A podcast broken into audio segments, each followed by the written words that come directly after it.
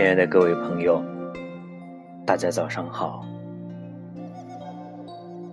再过两天就要过年了，而我总是最近想很多事情。每天除了八小时的上班生活以外，其他的八小时，我特别渴望能够顺着自己的心而生活。所以，今天我写下了这篇文章。八小时以外的生活，希望随心而定。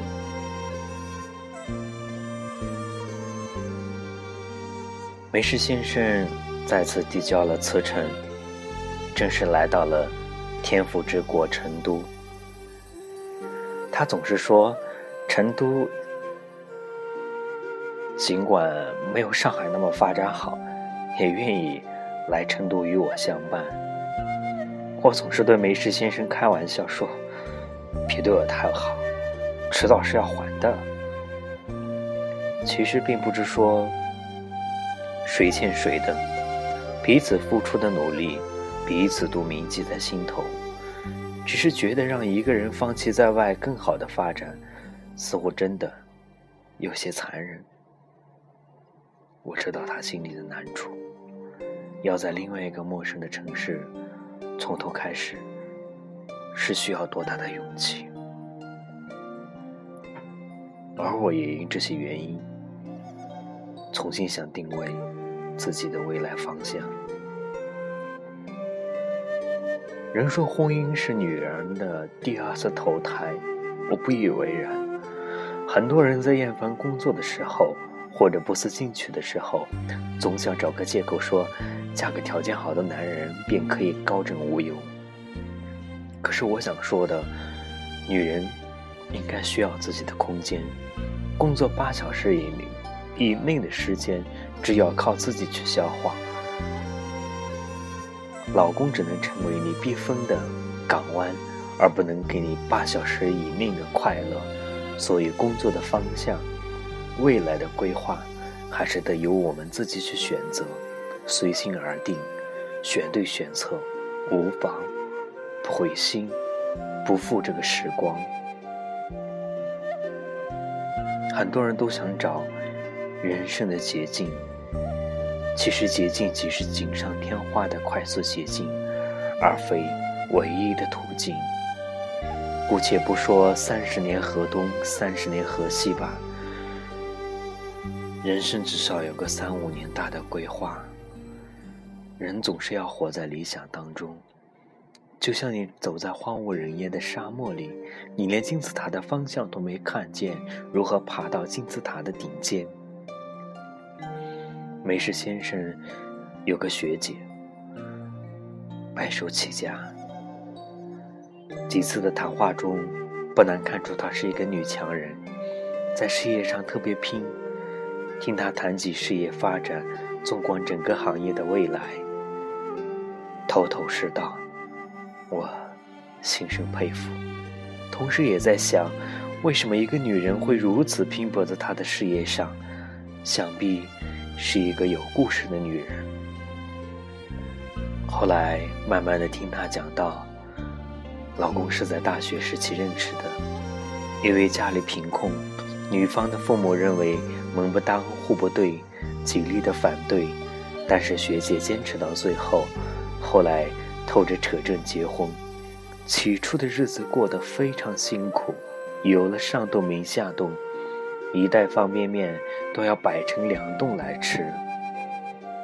也许这样的生活我没有感受过，但是我能感受得到其中的艰辛。他就一直坚持了这么几年，现在投资了很多行业，有了自己的公司。但是他并没有打消学习的动力，还继续在深造博士，尝试各种新的领域。其实你会发现，人跟人的差别就在于坚持。很多人总爱在没有做的时候，找出一大堆堂皇的理由去放弃，心安理得的随遇而安，之后随波逐流。我最近也越发自己觉得懒散，找的借口就是在调养身体，不能累着。说好的健身，半年多了，依旧没有行动。家里的书柜总是有那些很多没有拆封的新书，翻开两页又放回了原处，接着继续买新的，然后继续放着。我在想，如果这种循环的坚持放在学英文，我也至今不会没有脸再回学校见我心中的英文老师。所以，对于很多事情，我总是想做好。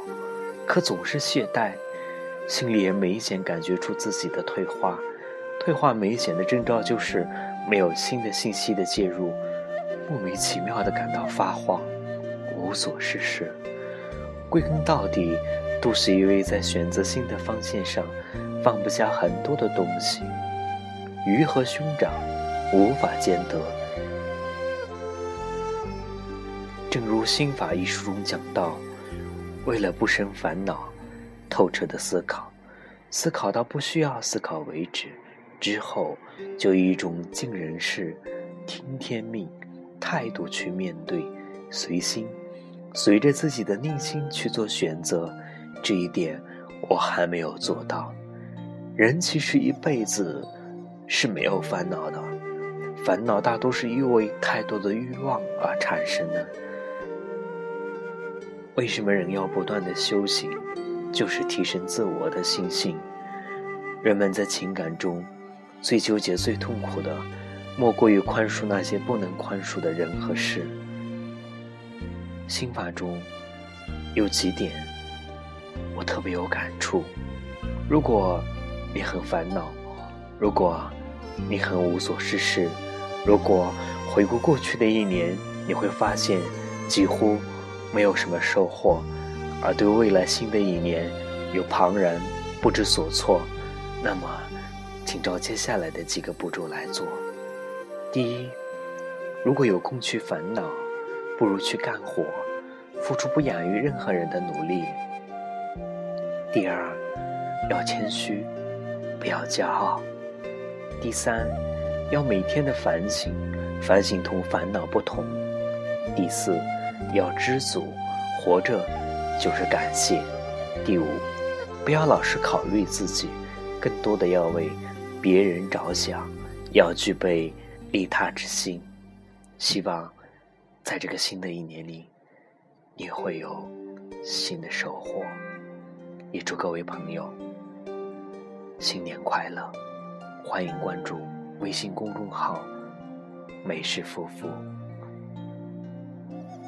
美食夫妇将带你寻觅生活中的点滴趣事、点滴的精彩、点滴的时光，希望有更多有爱的人一起成长，将这些点滴的生活串联在一起，创造生活的奇迹与生活的美好。